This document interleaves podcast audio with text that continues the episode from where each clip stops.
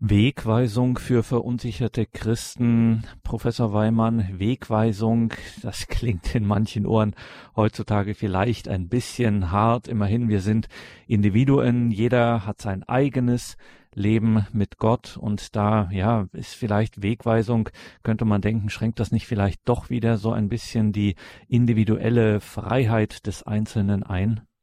Das Wort Wegweisung wird besser verständlich, wenn man an eine Reise denkt. Wenn sich jemand auf den Weg macht, um zu einem Ziel zu gelangen, dann braucht es dazu Hinweise. Und je konkreter diese sind, je besser. Vor nicht allzu langer Zeit, als es noch kein GPS gab, durch das es sehr leicht gelingt, den Weg zu finden, hat man öfter mal angehalten und nach dem Weg gefragt. Wie dankbar war man, wenn eindeutige Auskunft erteilt wurde. Zum Beispiel die nächste bitte links, dann rechts und dann kommen Sie direkt auf das Ziel zu.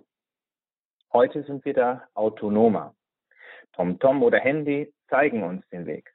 Selbst für den Fall, dass wir uns verfahren, kommt gleich eine neue, korrigierte Wegweisung. So können wir leicht an das Ziel gelangen. Im Hinblick auf den Glauben verhält es sich sehr ähnlich. Jeder Mensch ist Gast auf Erden und damit auf einer Lebensreise.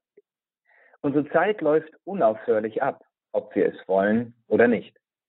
Alles hängt letztlich davon ab, ob unsere Lebensreise gelingt, ob wir am Ende ans Ziel gelangen, also zu Gott. Und dazu braucht es immer wieder Wegweisung.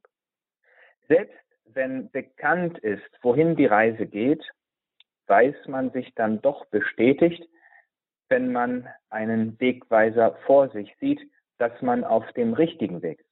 Oder sollte man vom Weg abgekommen sein, dann helfen Wegweiser, den Weg zu korrigieren. Dabei sind Wegweiser nicht im Sinne von Besserwisserei zu verstehen. Vielmehr sind sie ein Dienst an der Wahrheit.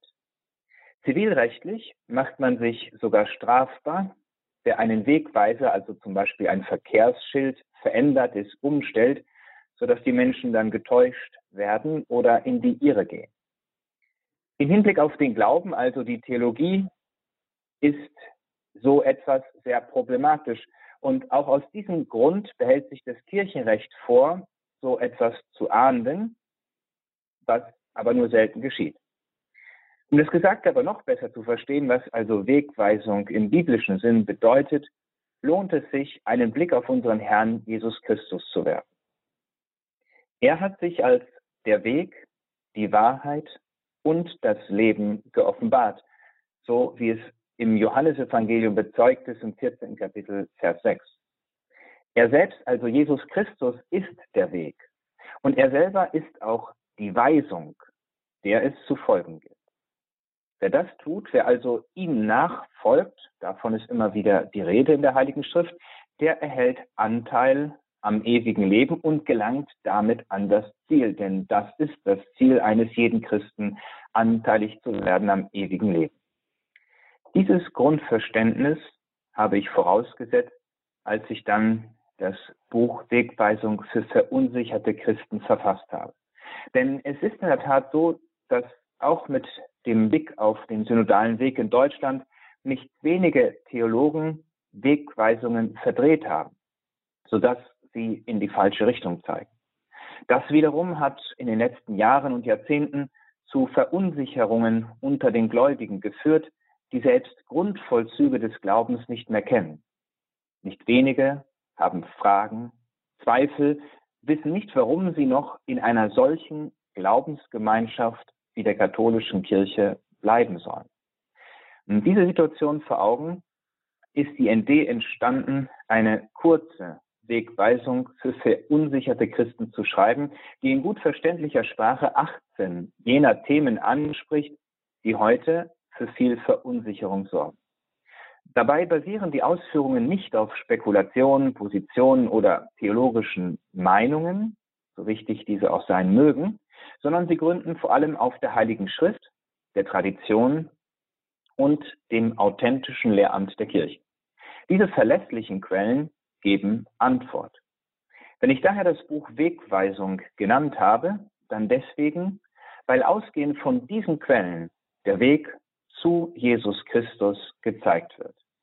Es zeigt gute Gründe auf, damit Menschen auch heute an das Ziel des Lebens gelangen, vor allem wenn sie verunsichert sind.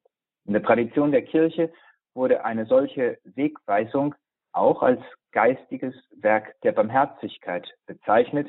Also es geht hier also nicht um Härte, sondern um das eigentliche Gegenteil davon, denn es ist ein Werk der Barmherzigkeit, Menschen den Weg zu zeigen. Es geht also hier nicht um eine Einschränkung von Freiheiten, sondern es ist ein Dienst an der Wahrheit, die frei macht. Sagt Ralf Weimann. Mit ihm sprechen wir über sein Buch Wegweisung für verunsicherte Christen. Er lebt, betet und arbeitet im Vatikan. Dort haben wir ihn am Telefon. Professor Weimann, also ein grundlegendes Buch und äh, ja auch ein themenreiches Buch. 18 Themen, wie Sie es gerade gesagt haben. Und jetzt könnte man denken, das ist ein dicker Wälzer, den Sie da geschrieben haben. Aber ganz das Gegenteil ist der Fall. Ihr Buch ist im Vergleich zu manch anderem, was man so auf dem christlichen Büchermarkt findet, klar für jeden jedermann verständlich und es ist ausgesprochen kurz und bündig gefasst. Sie reden, wenn man es so formulieren will, nicht lange um den heißen Brei, sondern sprechen die Dinge direkt und kurz und bündig an. Haben Sie da mal ganz direkt gefragt, um der Verständlichkeit willen vielleicht doch am Ende zu viel gekürzt? Also wenn man zum Beispiel so ein Kapitel nimmt wie die Frage nach den Engeln und den Heiligen, ob das mehr als eine erbauliche Erzählung ist, wie Sie das formulieren, das kostet Sie gerade einmal drei Seiten. Hätten Sie da am Ende nicht doch weiter ausholen müssen? In unserer heutigen Zeit lesen die Menschen in der Regel wenig. Viele haben sich abgewöhnt, ein ganzes Buch zu lesen oder Dinge im Zusammenhang. Das Internet hat das Verhalten von vielen verändert, sodass man kurze Nachrichten in der Regel liest, aber nicht mehr lange Traktate, die ausführlich Dinge erklären. Diese Veränderung vorausgesetzt, habe ich mich bemüht, die wesentlichen Dinge präzise und kurz auf den Punkt zu bringen, ohne den Leser zu überfordern. Auf der anderen Seite besteht eine Schwäche der gegenwärtigen Theologie darin, viel zu lange Dokumente zu verfassen, auch im Hinblick auf Sachverhalte, die eigentlich auf einer Seite zu erklären wären. Das führt dazu, dass viele Dokumente nicht mehr gelesen werden, weil sie schlicht zu lang sind. Zum anderen verlieren die Texte dadurch nicht selten an Präzision, weil man ja auf vielen, vielen Seiten Inhalte einfach darlegt. Und der Leser fragt sich dann oft am Ende, wenn er bis zum Ende liest, was denn jetzt eigentlich gemeint ist, worum es denn eigentlich ging. In meinem Buch Wegweisung für verunsicherte Christen ist auch deswegen ein anderer Ansatz gewählt worden. Frei nach dem Motto, in der Kürze liegt die Würze, wurden hier verschiedene Themen versucht, direkt auf den Punkt zu bringen, sodass eben nur das Notwendigste und Wesentlichste erwähnt wurde.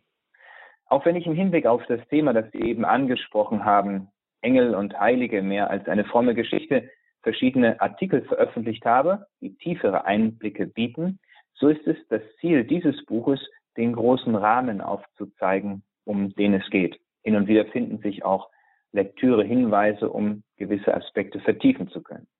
In diesem Fall wurde erklärt, dass Engel Boten Gottes sind, die auf unserem Weg zu Gott eine wichtige Rolle spielen. Und auch hier wurde der große Rahmen aufgezeigt. Es sollte kein Problem sein, dieses Buch in einer Stunde durchzulesen oder durchzuarbeiten. So ist es auch konzipiert gewesen. Eine komplizierte Fachsprache wurde bewusst vermieden. Im Gegensatz zu vielen modernen theologischen Ansätzen, die hinter komplizierten Fachformulierungen nicht selten ihre Privatmeinung verstecken, ist die Heilige Schrift und der in der Heiligen Schrift gewählten Sprache ein großer Raum gegeben worden. Wer guten Willens ist, erkennt die Wahrheit und folgt ihr. Daran hat sich auch dieses Buch orientiert und will auf diese Weise Wegweisung bieten.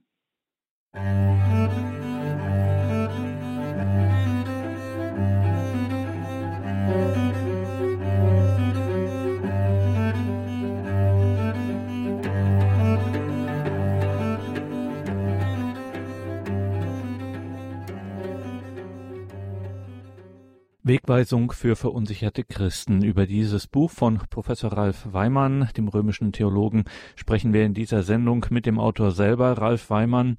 Sie steigen, Professor Weimann, im Buch gleich mit der alles grundlegenden Frage ein, nämlich der Frage, lässt sich die Wahrheit erkennen und bekennen?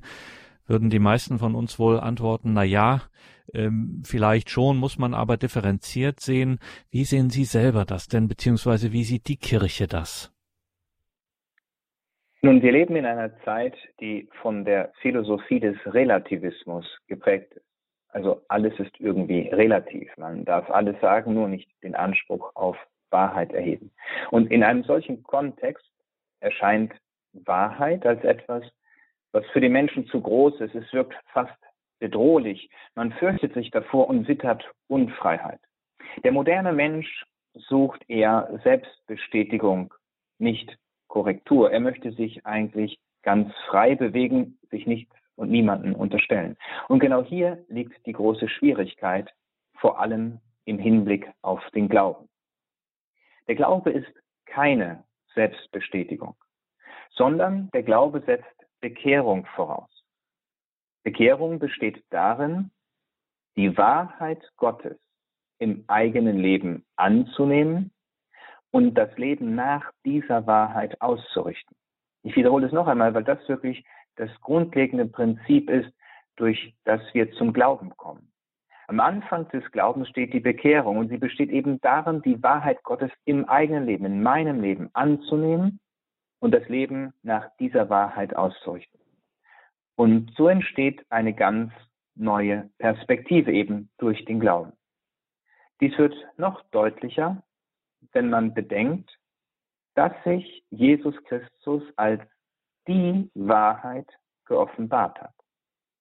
Schon an dieser Stelle wird deutlich, warum die Frage nach der Wahrheit von so zentraler Bedeutung ist und daher nicht ausgeklammert werden darf. Selbst dann nicht, wenn sich der moderne Mensch schwer damit tut. Aus diesem Grund bin ich im ersten Kapitel der Frage nachgegangen, ob und wie sich Wahrheit erkennen lässt. Denn ohne diese Erkenntnis der Wahrheit kann es auch kein Bekenntnis der Wahrheit geben. Das Ganze spiegelt sich auch in dem Bischofsmotto wieder von Josef Kardinal Ratzinger. Er wollte Cooperatoris Veritatis sein, ein Mitarbeiter mit der Wahrheit. Und er hat diesen Spruch entnommen aus den Johannesbriefen.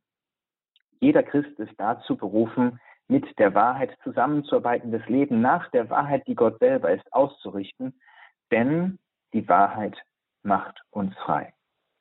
Die Kirche hat in der Tat, wie Sie eben schon betont haben, eine differenzierte Sicht auf dieses Thema. Denn die Wahrheit, um die es hier geht, ist von Gott geoffenbart worden.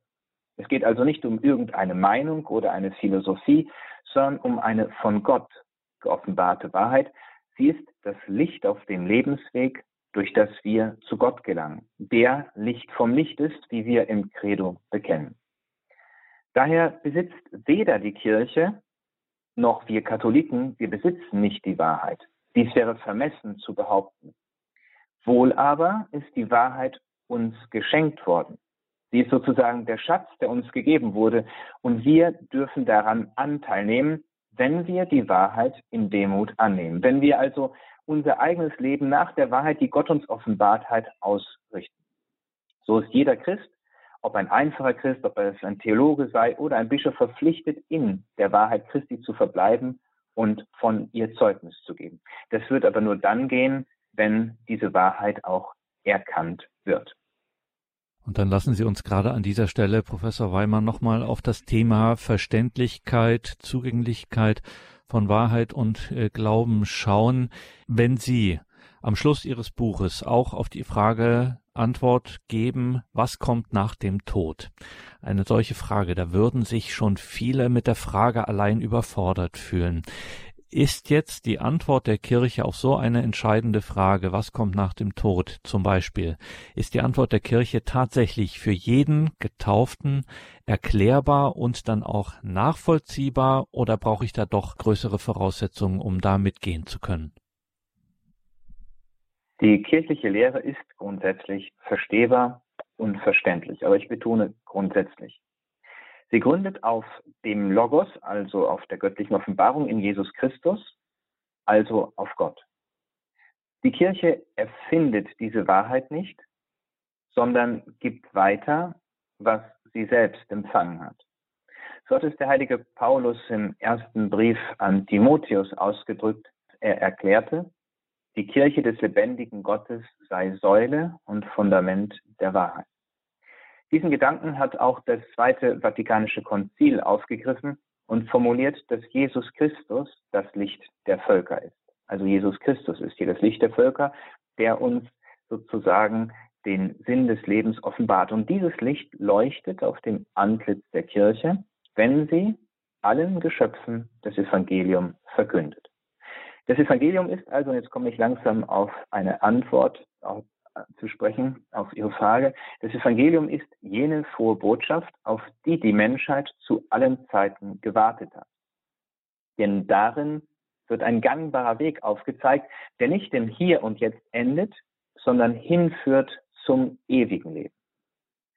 Die Frage, was kommt nach dem Tod, ist daher die entscheidende Frage des Lebens. Und erst dann, wenn man darauf eine Antwort geben kann, erschließt sich überhaupt der Sinn des Lebens. Jesus Christus hat darauf die Antwort gegeben. Dies wird deutlich, als er beispielsweise zu Martha sagte, wie es im Johannesevangelium im 11. Kapitel beschrieben ist, ich bin die Auferstehung und das Leben. Wer an mich glaubt, wird leben, auch wenn er stirbt. Und jeder, der lebt und an mich glaubt, wird auf ewig nicht sterben. Nun, durch den Glauben, dies wird auch deutlich in dem Gespräch mit Martha, durch den Glauben, also die Annahme Jesu Christi im eigenen Leben, erschließt sich der Weg zum ewigen Leben. Also das ist vielleicht der zentrale Gedanke überhaupt hier. Das heißt, durch den Glauben, der nichts anderes ist als ich nehme Jesus Christus, den lebendigen Gott in meinem Leben an, erschließt sich nun auch der Weg zum ewigen Leben. Nur Gott vermag ewiges Leben zu schenken. Nur er vermag einen Weg und einen Ausweg auszuzeigen, der nicht im Hier und Jetzt mit dem Tod endet. Und dazu ist schon hier die Verbundenheit mit Gott notwendig. Wer in dieser Verbundenheit, in dem Glauben an Gott lebt, für den wird der Tod wie eine Tür, durch die er hindurchtritt, um in die Anschauung Gottes zu gelangen. Die Antwort der Kirche auf diese wichtigste aller Fragen ist grundsätzlich erklärbar und nachvollziehbar. Und dennoch setzt sie Glauben voraus. Denn der Glaube lässt die unsichtbare Wirklichkeit sichtbar werden. So heißt es im Brief an die Hebräer, Glaube aber ist Grundlage dessen, was man erhofft, ein Zutagetreten von Tatsachen, die man nicht sieht. Der Glaube überfordert nicht, aber er bietet eine Perspektive, die durch das Licht Gottes erhellt wird und die sozusagen einen Blick auf das uns weist, was uns am Ende unserer Tage bevorsteht.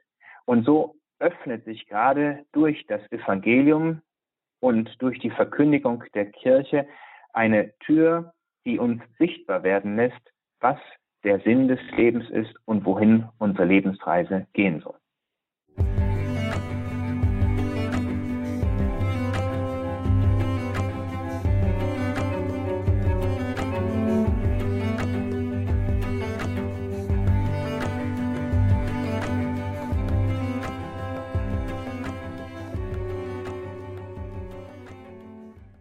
Wegweisung für verunsicherte Christen. Willkommen zurück in dieser Sendung, sagt Gregor Dornis. Wir sind im Gespräch mit dem römischen Theologen Ralf Weimann, den wir im Vatikan am Telefon haben, sprechen über dieses sein gleichnamiges Buch Wegweisung für verunsicherte Christen. Ein, ja, kann man sagen, Kompendium des katholischen, des christlichen, des kirchlichen Glaubens anhand von vielen aktuell diskutierten, immer wieder in die Debatten geworfenen Streitfragen.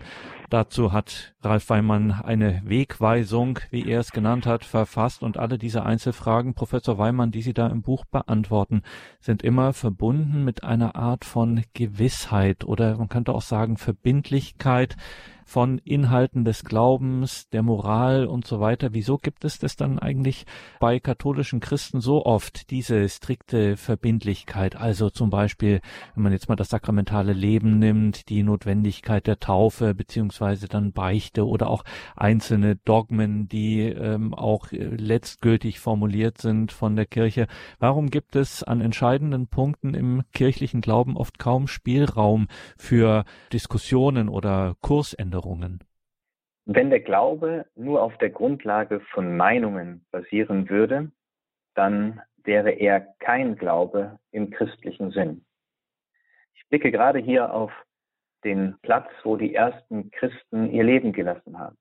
Sie haben das Zeugnis des Martyriums auf sich genommen in der Hoffnung und in der Gewissheit, dass mit dem Tod nicht alles vorbei ist, sondern das wahre Leben erst beginnt. Auf diesem Hintergrund wird verständlich, warum der Glaube nicht auf der Grundlage von Meinungen basiert, sondern Gewissheit vermittelt.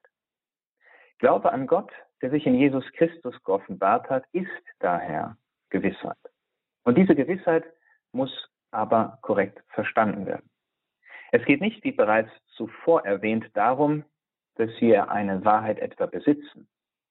Wohl aber, dass die göttliche Wahrheit Gewissheit vermittelt. Und zwar eine Gewissheit, die über dieses Leben hinausreicht.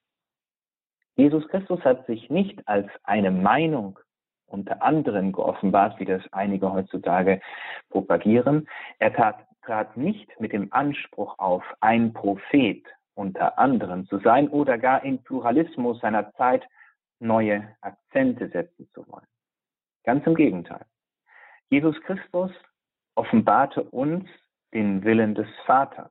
Er selber tritt sogar noch zurück. Er offenbarte uns nicht seine Eigenmeinung, sondern die des Vaters, des allmächtigen Gottes. So heißt es im Johannesevangelium, denn ich bin nicht vom Himmel herabgekommen, um meinen Willen zu tun, sondern den Willen dessen, der mich gesandt hat. Wenn nun der Sohn des lebendigen Gottes nicht eine Meinung kundtut, sondern den Willen des lebendigen Gottes, dann ist dem geradezu natürlich die maximale Normativität und Gewissheit eingeschrieben, die es geben kann. Es kann eigentlich keine größere geben. Denn es gibt keine größere Autorität als die Autorität Gottes, der sich uns in Jesus Christus schenkt und offenbart. Der christliche Glaube gründet darauf, auf dieser Gewissheit und vermittelt daher Verbindlichkeit. Sie gründet aber, wie gesagt, nicht auf der Willkür der Kirche, sondern auf der Offenbarung Gottes. Dabei handelt es sich keineswegs um eine lediglich theoretische Verbindlichkeit, getrennt vom eigenen Leben, sondern den Glauben an Gott gibt es nur in der Einheit von zwei Dimensionen. Und die beiden Dimensionen sind zunächst die Annahme Jesu Christi im eigenen Leben, dass ich also Jesus Christus in meinem Leben annehme als meinen Herrn und meinen Gott, so wie es Thomas nach der Auferstehung bekannte, mein Herr und mein Gott. Und das Zweite, davon nicht zu trennen, die Annahme der von Gott in Jesus Christus geoffenbarten Wahrheit. Beide Aspekte gehören untrennbar zusammen. Und beide Aspekte schenken uns eine Gewissheit. Wer auf das eine oder das andere verzichtet, der glaubt nicht mehr. Dies hat Papst Franziskus in seiner ersten Enzyklika Lumen Fidei mit Nachdruck bekräftigt, als er schrieb, ich zitiere hier aus der Nummer 48, da der Glaube einer ist, muss er in seiner ganzen Reinheit und Unversehrtheit bekannt werden. Gerade weil alle Glaubensartikel in Einheit verbunden sind, bedeutet einen von ihnen zu leugnen, selbst von denen, die weniger wichtig zu sein scheinen, gleichsam dem Ganzen zu schaden. Ende des Zitats. Hier zeigt sich, wie wichtig es ist, dass diese beiden Dimensionen neu zusammenfinden. Dass wir zum einen Jesus Christus im Glauben annehmen, im eigenen Leben, und zugleich die von ihm geoffenbarte Wahrheit. Das Gesagte erlaubt es, auf Ihre Frage zurückzukommen. Natürlich gibt es Spielraum für Diskussionen und unterschiedliche Ansichten in der Kirche. Aber diese dürfen nicht die Grundwahrheiten in Frage stellen. Wer das tut, baut um ein biblisches Bild zu gebrauchen, auf Sand und er gerät auf Abwege, das Gebäude wird unweigerlich früher oder später zusammenstürzen. Es wäre vergleichbar mit einem Mathematiker, der komplexe Theorien entwickelt, aber die Grundlagen der Subtraktion und Addition nicht mehr anerkennt. Er würde den Ast absägen, auf dem er sitzt. Leider handeln heute nicht wenige Christen, auch Theologen, auf diese Weise. Und doch sind die Dogmen nicht streng oder einschränkend. Sie sind im Gegenteil notwendige und verbindliche Wegweiser des Glaubens, durch die der Blick auf Gott hin sich öffnet. Wer sie verändern wollte, erweist der Wahrheit keinen Dienst, sondern er macht sich schwer schuldig. Denn wir besitzen die Wahrheit nicht, wir können nicht über sie verfügen. Sie ist nicht uns und unserer Willkür unterstellt, sondern wir können nur an ihr teilhaben und an ihr teilnehmen.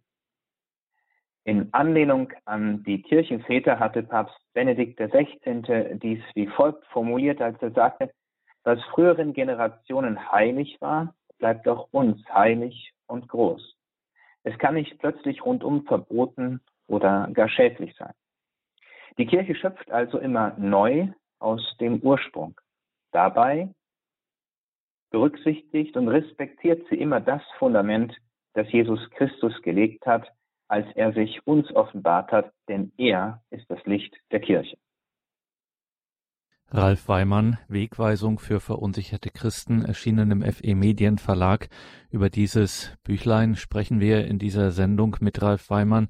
Professor Weimann, in Ihrem Buch Die Wegweisung für verunsicherte Christen erklären Sie die überlieferte Lehre der Kirche und das gerade, ich habe das vorhin schon angedeutet, gerade mit Blick auf gegenwärtige Diskussionen, Initiativen, also Maria 2.0, die Frage nach einer überkonfessionellen gemeinsamen Eucharistie, gemeinsames Abendmahl, wie immer man das formulieren will, Verhältnis von Laien und Priestern etc. Diese ganzen Debatten werden nicht erst seit heute, muss man sagen, sehr leidenschaftlich äh, geführt und oft ernten dann lehramtstreue Katholiken, die einen Blick in den Katechismus zum Beispiel werfen oder dann auch in ihr Buch Wegweisung für verunsicherte Christen. Lehramtstreue Katholiken ernten dann oft den Vorwurf, sie seien ja im Gegensatz zur Lehre Jesu unbarmherzig, wenn sie bei den althergebrachten Positionen bleiben. Wie ist denn das? Führt Lehramtstreue provokant formuliert am Ende des Tages dann doch zu Unbarmherzigkeit? In der Tat hat sich auch in kirchlichen Kreisen das Narrativ gebildet, es sei unbarmherzig, jemanden auszuschließen.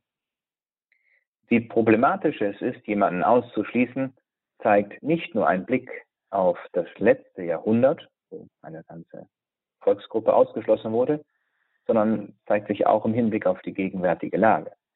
Dies ist besonders problematisch, wenn Grundrechte eingeschränkt und aufgehoben werden. Von daher verwendet man hier sehr leicht das Narrativ unbarmherzig. Im Hinblick auf die Kirche geht es aber um gänzlich andere Dinge. Die Kirche ist in Jesus Christus gleichsam Sakrament für die innigste Vereinigung mit Gott. Das heißt, der Kirche kommt die Aufgabe zu, eine Brücke zu bauen, damit die Menschen zu Gott finden. Es ist die Aufgabe, allen Menschen guten Willens den Weg zu Gott zu zeigen. Es geht hier also nicht um Grundrechte in der Kirche oder wie sie beispielsweise in einer demokratischen Gesellschaft notwendig sind, sondern in der Kirche geht es um ein Angebot, durch das der Weg zum ewigen Leben ermöglicht wird. Dazu ist die Kirche grundsätzlich da. Um dies besser verstehen zu können, auch im Hinblick auf die aktuellen Geschehnisse, kann es hilfreich sein, einen Blick auf das heidnische Rom zu richten. Also eine kleine Rückschau zu machen, eine kleine Zeitreise 2000 Jahre zurück. Vor 2000 Jahren, also zur Zeit des Martyriums des Apostels Petrus und Paulus, hatte Rom knapp 1,2 Millionen Einwohner. Es war eine gigantische Stadt und zugleich, wie wir es heute sagen würden, eine heidnische Stadt. Auch wenn die Kaiser gelegentlich versuchten, Ordnung in das moralische Leben zu bringen, gelang dies nur sehr begrenzt. Sexuelle Promiskuität blühte. Ab zwölf Jahren wurde man gewöhnlich in das Sexualleben eingeführt. in allen unterschiedlichen unterdenklichen Formen. In dieser Situation kamen die ersten Christen nach Rom. Interessanterweise orientierten sie sich nicht an den Lebensumständen der Menschen. Sie fragten nicht, was die Leute gerne glauben wollen. Sie machten keine statistischen Erhebungen. Sie verkündeten schlichtweg, was sie selber empfangen hatten. Vielleicht war dies damals einfacher, weil einige wie die Apostel Petrus und Paulus den Herrn noch selbst erlebt hatten. Ihr Bezugspunkt für die Verkündigung, wie für jeden Christen eigentlich, war der Herr. In dieser Situation und in diesem Kontext schrieb der Apostel Paulus einen Brief an die Römer. Und er sagte bereits im ersten Kapitel, ich zitiere hier kurz, ich schäme mich des Evangeliums nicht. Es ist eine Kraft Gottes zur Rettung für jeden, der glaubt. Zuerst für den Juden, aber ebenso für den Griechen. Denn in ihm, also im Evangelium, wird die Gerechtigkeit Gottes offenbart aus Glauben zum Glauben, wie geschrieben steht. Der aus Glauben Gerechte wird leben. Daran schließt der Apostel eine lange Liste von Dingen an, die zwar im alten Rom fast überall praktiziert wurden, aber zum Ausschluss aus dem Reich Gottes führen. Diese lange Liste ist von grundlegender Aktualität. Sie findet sich im ersten Kapitel des Römerbriefs. Oberflächlich betrachtet mag dies auf den ersten Blick eigenartig erscheinen.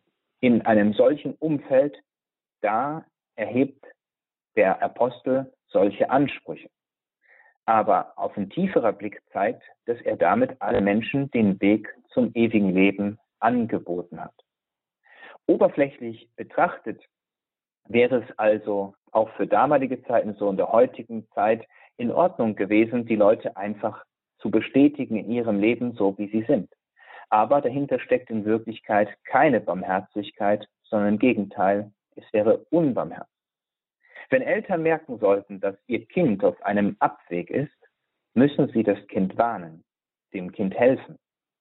Bei kleinen Kindern ist dies ganz selbstverständlich. Die Eltern bemühen sich sofort und kommen dem Kind zu Hilfe. Sie zeigen dem Kind, dass es nicht auf die Straße laufen soll und so weiter. Aber dann auch inspiriert durch den Relativismus unterbleibt dies oft, wenn die Kinder größer werden oder auch wenn die Christen größer werden. Wir trauen uns heute kaum mehr zu, korrigierend einzugreifen, auch wenn dies notwendig wäre. Aber dies ist in Wirklichkeit Unbarmherzigkeit. Wenn man sieht, dass jemand ins Verderben geht und ihn nicht warnt, ist dies unbarmherzig.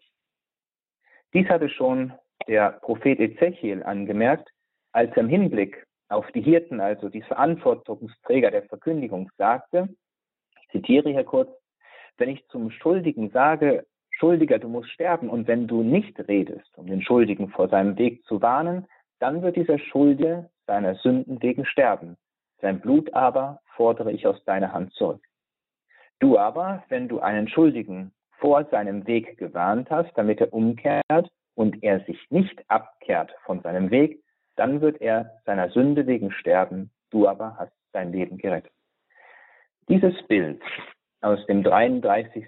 Kapitel des Propheten Ezekiel hat der Herr aufgegriffen und gezeigt, dass der gute Hirt von der Wahrheit Zeugnis ablegt und die Wahrheit, ob gelegen oder ungelegen, bezeugt. Auch dann, wenn die Menschen sie nicht hören wollen. Der bezahlte Knecht hingegen, der nicht Hirte ist, sondern der sich selbst weidet, der den Applaus der Menschen möchte, der ist es, der die Schafe in die Irre führt, indem er sie nur selbst bestätigt. Auf diesem Kontext wird verständlich, warum es zu den geistigen Werken der Barmherzigkeit gehört, Sünder zurechtzuweisen. Nicht im Sinne von, ich weiß es besser, wohl aber als wirkliches und wahrhaftiges Werk der Barmherzigkeit. Der Apostel Paulus zeigt uns, was dies bedeutet im Hinblick auf den Empfang der heiligen Eucharistie. Er schrieb Interessant übrigens, dass diese Stelle absichtlich aus den liturgischen Lesungen herausgestrichen wurde nach der Liturgiereform. Also er schrieb, dass wer unwürdig von dem Brot isst und aus dem Kelch trinkt, sich das Gericht ist, so im ersten Brief an die Korinther im 11. Kapitel, Vers 27. Paulus, um das hier richtig zu verstehen, und damit versuche ich eine Antwort auf Ihre Frage zu geben, Paulus ist hier keineswegs hartherzig, sondern er ist im wahrsten Sinne des Wortes barmherzig. Denn eine Warnung vor großer Gefahr ist immer Ausdruck der Barmherzigkeit und nicht umgekehrt.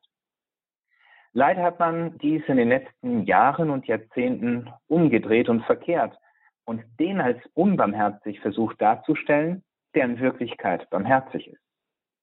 Hier wäre eine Korrektur dringend notwendig. Denn die Wahrheit ist keine Bedrohung, sondern die Wahrheit macht uns frei. So hat es das Johannesevangelium im 8. Kapitel Vers 32 bekräftigt. Die Wahrheit korrigiert uns und vor allem die göttliche Wahrheit, die Jesus Christus selber ist. Sie korrigiert uns und sie führt uns zu Gott. Nur so kann der verlorene Sohn umkehren, indem er eben diese Wahrheit erkennt und er kann zurückkehren.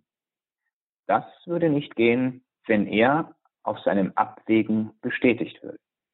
Deswegen ist das Lehramt und die Treue zum Lehramt ein notwendiger Korrekturpunkt für einen jeden Katholiken.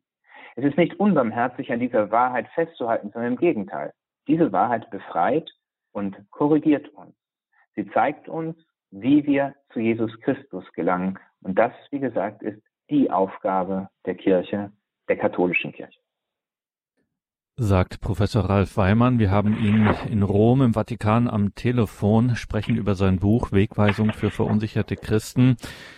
Ein bisschen in der Nähe dieses Themas ist ein anderer Punkt, den Sie auch in Ihrem Buch besprechen, nämlich die Frage, die Sie stellen, ob die Kirche geradezu fixiert auf die Sakramente sei und damit die Gläubigen zu einer Art, ja, wie soll man das sagen, Heilsegoismus verführe. Also mein Leben besteht hauptsächlich äh, darin, mein Leben mit Gott mir immer die Sakramente in Anführungszeichen abzuholen.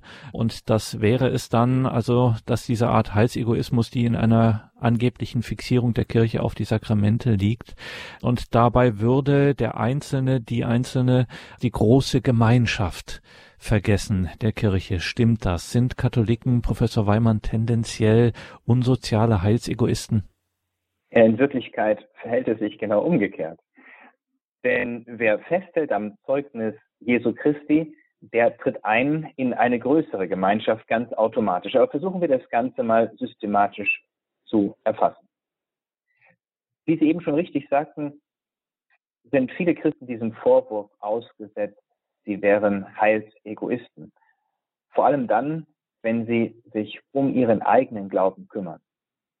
Und so entstand auch dieses andere Narrativ des sogenannten Heilsegoisten. Aber dieses Wort drückt weniger eine Wirklichkeit aus, als vielmehr eine Ideologie, die durchaus von verschiedenen Verdachtsmomenten begleitet ist und wenig hilfreich ist.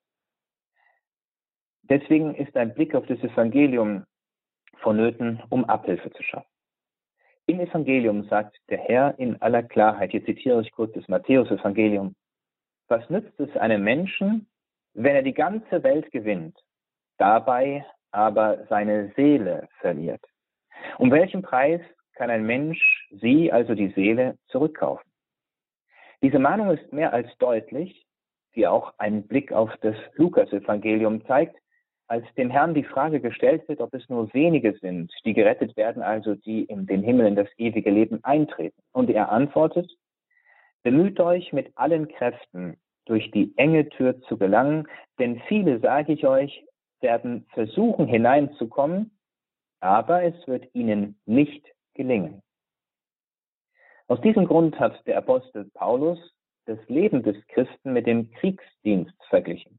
Man muss kämpfen, um an der Wahrheit Christi festzuhalten. Und er gebrauchte auch das Bild vom Wettkampf. Derjenige, der sich in einem Wettkampf befindet, lebt enthaltsam und er lebt nur auf dieses große Ziel hin, die Krone davonzutragen. Es geht also zuerst darum, und dies ist in der heutigen Zeit etwas in Vergessenheit geraten, dass sich der Christ wirklich bemüht um sein Seelenheil. Es wäre daher gänzlich verfehlt, wollte man sich in falscher Sicherheit wiegen, nur weil man etwa Mitglied der Kirche ist. Vielmehr verpflichtet das Christsein zu einem Leben, um Anteil an Gott zu erhalten, in seiner Gegenwart zu leben. Und dafür stehen die Sakramente. Dies ist kein Heilsegoismus, sondern im Gegenteil jene Haltung, die den klugen Jungfrauen zu eigen war, von denen im Evangelium die Rede ist. Die Sakramente sind in dieser Logik von herausragender Bedeutung. In ihnen erfährt der Christ Heil und Heilung. Es nützt also nichts, wie es der moderne Mensch propagiert, wenn man die ganze Welt retten wollte, zunächst aber nicht das eigene Leben ordnet. Schon die griechischen Philosophen wussten, dass dies nicht funktionieren kann.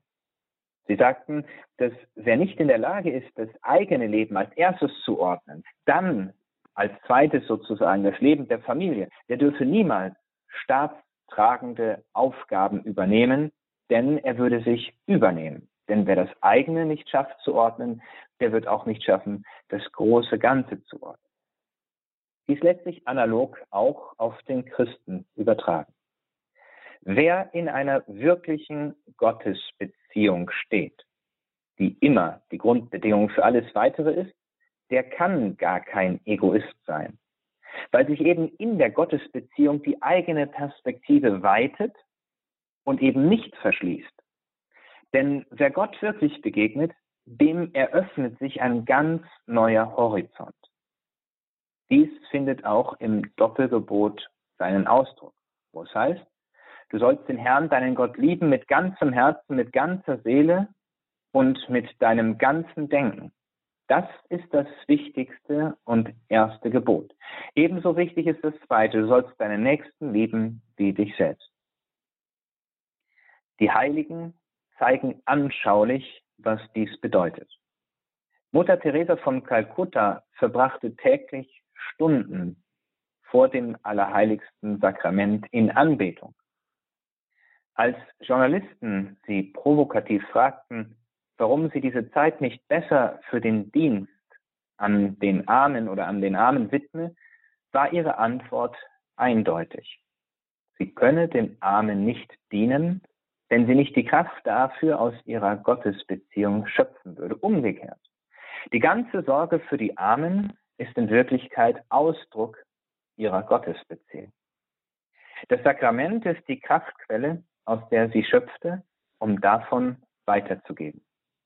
Hier zeigt sich, dass wirkliche Gemeinschaft untereinander die Gemeinschaft mit Gott voraussetzt und von dieser Gemeinschaft mit Gott ausgeht.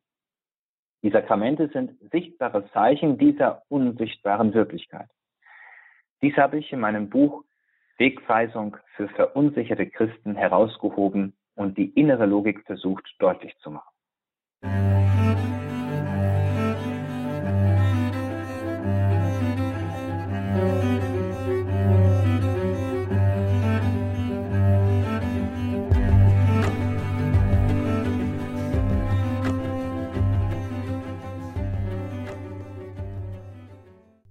Sendung waren wir im Gespräch mit Professor Ralf Weimann aus Rom über sein Buch Wegweisung für verunsicherte Christen. Professor Weimann, ich habe Sie jetzt auch nochmal wieder mit dem Titel angesprochen. Wir haben es in dieser Sendung schon gestreift zum Ausklang. Müssen wir das nochmal klar machen, um hier vielleicht auch, ja, manche schon gewohnte Reflexe abzulegen. Abschließend also noch einmal, wenn man in Ihrem Buch liest, der Wegweisung für verunsicherte Christen, sich sozusagen von Ihnen ein wenig den Weg weisen lässt, dann hat man augenzwinkernd gesagt, überraschenderweise nicht den Eindruck, ein Buch eines zeitgenössischen zeitgenössischen Theologieprofessors zu lesen. Sie sagen das auch am Ende des Buches resümierend, dass der christliche Glaube einfach sei und jedermann zugänglich. Und das hört man ja doch eher selten. Gefühlt ist eher das Gegenteil der Fall. Wir haben da am Anfang der Sendung schon mal drüber gesprochen. Stimmt das wirklich, Professor Weimann? Ist unser christlicher Glaube, unser Bekenntnis einfach und auch ohne theologische Vorbildung zu verstehen, nachzuvollziehen. In der Tat ist oft der Eindruck entstanden, als sei der Glaube hochkompliziert und kaum verstehbar. Dies liegt auch daran, dass vor allem in Ländern deutscher Sprache ein falscher Anspruch auf Wissenschaftlichkeit erhoben wurde. Und doch ist der Glaube von seiner Grundstruktur her einfach.